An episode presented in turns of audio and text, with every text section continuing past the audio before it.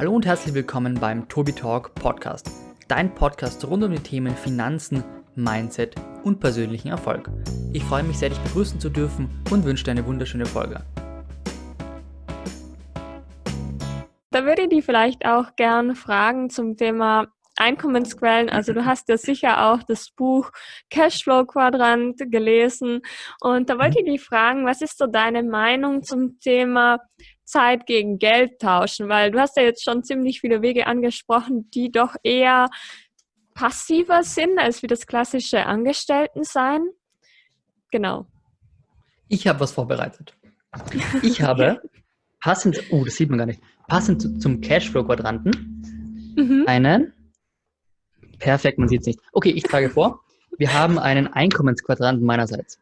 Mhm. Oh, ich ja, habe cool. ein Rechteck, ich werde das jetzt mal bildlich darstellen, ein Rechteck, ich habe meine Einkommensquellen, das wären einmal Udemy, mhm. YouTube, das KDP-Projekt mit echten Büchern diesmal, die ich ab dem folgenden Jahr outsourcen lassen werde. Also ich werde Bücher schreiben lassen mhm. und dann unter Pseudonymen veröffentlichen, also wirklich ein, wie ein echter Verlag. Und die vierte Einkommensquelle, das sind dann Blog, Instagram, Podcast und eben noch die T-Shirts, also so alles, was dann eben noch dazu gehört. Mhm. Genau, also wie der Cashflow-Quadrant bin ich eben komplett in diesem Unternehmer-Ding drin und habe für diesen Unternehmer-Quadranten noch einen extra Einkommensquadranten gebastelt. Genau. Ähm, ja, und deswegen habe ich auch innerhalb dieser Quadranten, die ich jetzt gezeigt habe, Diversifikation. Also ich habe zum Beispiel sechs verschiedene Udemy-Accounts, mhm. einen englischen, dann drei deutsche, einen explizit für einen YouTube-Kanal, den ich habe. Also ich habe auch versucht, mit Accounts zu diversifizieren, weil auch ein Account kann gesperrt werden. Das wissen, glaube ich, alle, dass mhm. Accounts einfach gesperrt werden können. Und wenn man sechs Stück hat, dann ist es nicht ganz so schlimm, wenn eben eine gesperrt wird. Ja. YouTube habe ich mittlerweile vier Kanäle und zwei davon betreibe ich selbst unter meinem Namen und mit meinem Gesicht. Zwei weitere, da veröffentliche ich andere Videos, also wo man mich nicht sieht, teilweise eben nur so Musikvideos, teilweise auch ähm, Sprachnachrichten mit Bildern im Hintergrund von Crash-Propheten. Genau, also solche Dinge. Mhm. Und es kommen jetzt noch zwei YouTube-Kanäle dazu, nämlich ein englischer zum Thema Trading und Aktienanalysen werde ich da hochladen und ein letzter zum Thema Psychologie, wo ich dann auch eben mit YouTube, mit, mit, mit Udemy-Kursen verknüpfen werde. Also ich werde einen Kanal zum Thema Körpersprache machen und zum Thema Psychologie habe ich auch schon mir einen Greenscreen gekauft. Ich habe mir eine Softbox anfertigen lassen und werde das richtig professionell aufziehen. Ja, also ich habe auch in den Einkommensquellen eine massive Diversifikation. Besser geht's fast nicht, glaube ich. Also. Ja, voll. Ja, mega cool. Also finde ich super, weil ja, in der Börse sagt jeder so, ach, du musst diversifizieren und ja, predigt das hoch und heilig, was ja meiner Meinung nach auch wichtig ist. Aber dann sind es halt Leute, die was von einer einzigen Einnahmequelle abhängen und das finde ich dann doch ziemlich risikoreich. Und was mich jetzt auch noch interessieren wird, und zwar heißt es ja immer so, also es gibt ja sehr viele Leute, die zum Beispiel vor YouTube-Videos Werbung schalten und sagen, hey, mit dem und dem wirst du schnell reich und ja, Geld verdienen im Internet. Und da weiß man vielleicht oft nicht so, was stimmt wirklich und was funktioniert nicht. Und da wollte ich dich mal fragen, lohnt sich das überhaupt, dass man sich da wirklich einliest, Kurse produziert, YouTube-Videos produziert? Kommt da dann am Ende wirklich was raus? Oder ja, wie siehst du das? Die klassische BWL-Standardantwort, es kommt drauf an. Also ja, wenn du dir eine Stunde Zeit im Monat nimmst für einen Videokurs und für den dann zwei Jahre brauchst und der bringt dir dann 20 Euro im Monat, mhm. dann lohnt es sich nicht, klar. Wenn du aber wirklich mal zehn Stunden pro Woche Zeit nimmst und in einem Monat einen Kurs produzierst und das eben jeden Monat hast zwölf Kurse und die bringen dir jeweils 25 Euro zum Beispiel, mhm. die sind jetzt eben drei, vier Stunden lang, fünf Stunden lang, keine Ahnung, dann bringt das eben schon was. Zwölf mal 25 ist, sind 300 Euro zusätzlich, die man investieren kann. Klar lohnt sich das. Ähm, YouTube-Videos lohnen sich auch, wenn man dann mal monetarisiert ist. Also das ist jetzt nicht zwingend nötig, man braucht diese 1000 Abonnenten und 4000 Stunden Wiedergabezeit. Man mhm. kann aber dann eben auch mit Affiliate-Links Geld verdienen auf YouTube oder mit Sponsorings teilweise. Also da gibt es dann ganz, ganz komische Dinge. Gestern mhm. wollte mir eine, so eine Trading, eine, ein Trading-Broker wollte mir 700 Euro geben, damit mhm. ich ihm diesen Broker bewerbe. Habe ich natürlich abgelehnt, aber solche Dinge kommen dann auch. Ähm, auf dich zu. Also es gibt ganz viele Möglichkeiten, auch durch Instagram, durch von mir ist auch TikTok, wenn du jünger bist. Also es gibt so viel, was man machen kann, womit man Geld verdienen kann, das glaubt man gar nicht. Mhm. Ähm, dieses schnelle Geld im Internet, was immer beworben wird, mit verdiene 7 Millionen Euro am Tag, indem du auf meinen Link klickst, das ja geht eher weniger. Diese mhm. Porsche Cayman S Menschen, die dann eben mit ihren Digistore-Produkten werben. Klar kann man den verkaufen, nur ohne Reichweite eben nicht. Wenn du jetzt einen YouTube-Kanal mit 100.000 Abonnenten hast, klar kannst du deinen Kurs, den du irgendwie, der 2000 Euro kostet, kannst du den dann irgendwie zwei, dreimal, viermal pro Monat verkaufen und hast dann den 8000 Euro beisammen. Wenn du einen YouTube-Kanal hast mit 50 Abonnenten, wirst du vermutlich keinen Videokurs für 2000 Euro los.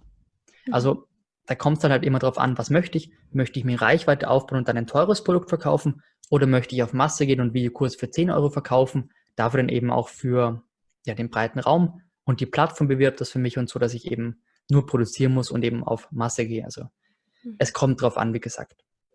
Okay, ja, super.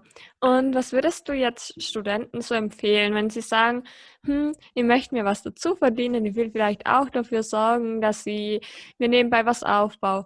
Würdest du denen dann eher empfehlen, sie sollen sich einfach mal so einen 450 Euro Job nebenbei suchen, wo sie halt angestellt sind, wo sie dann gleich schon das Geld bekommen?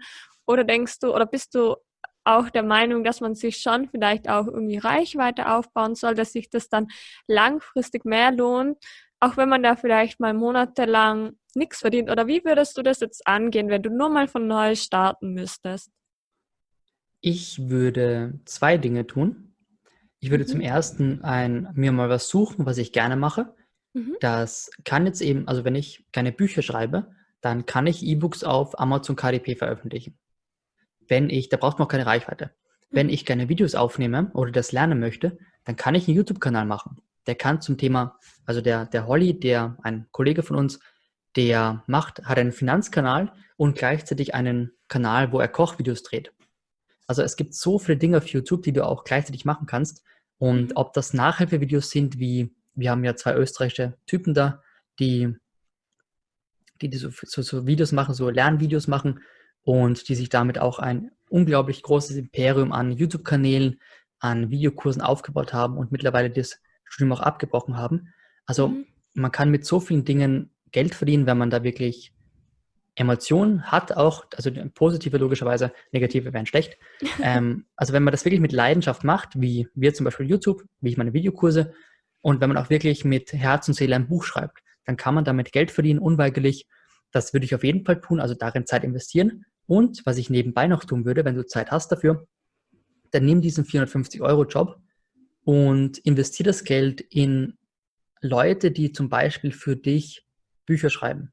Mhm. Also wenn du sagst, du möchtest einen YouTube-Kanal starten, dann mach das, aber du kannst dir auch währenddessen Bücher schreiben lassen und die dann auf KDP veröffentlichen.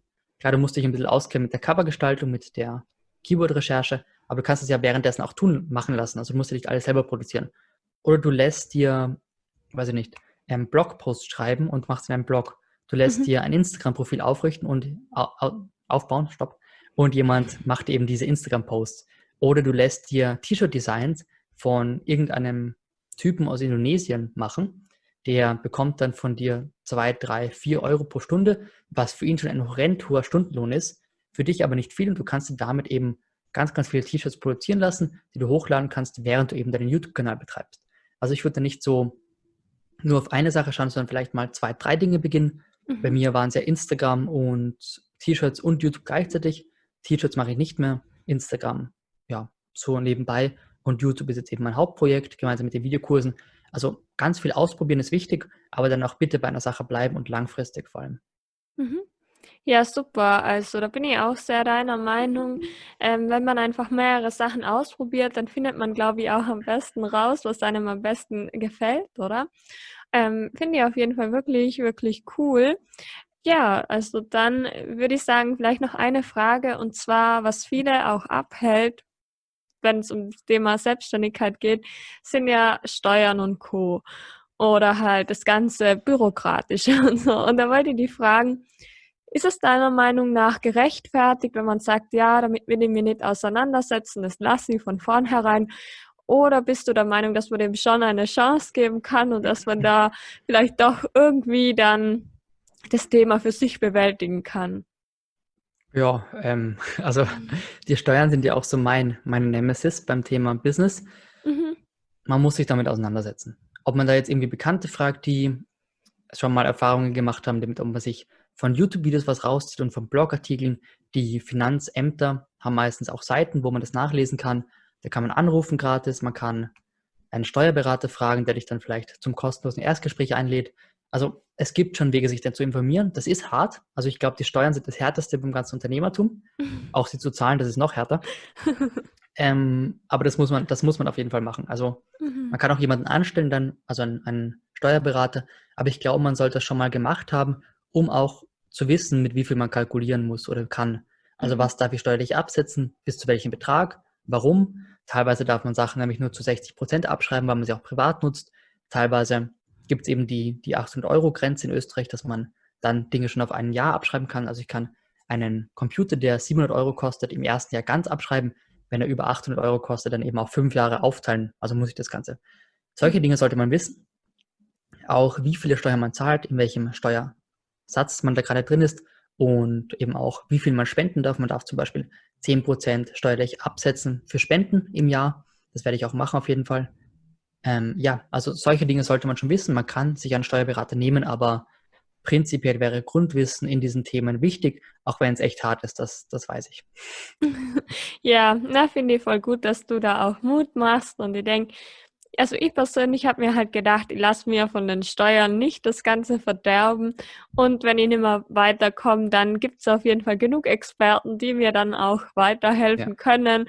Und für sowas nehme ich dann zum Beispiel auch gern Geld in die Hand, weil wenn man das dann einmal verstanden hat, dann glaube ich, wird die ganze Sache auch wieder einfacher.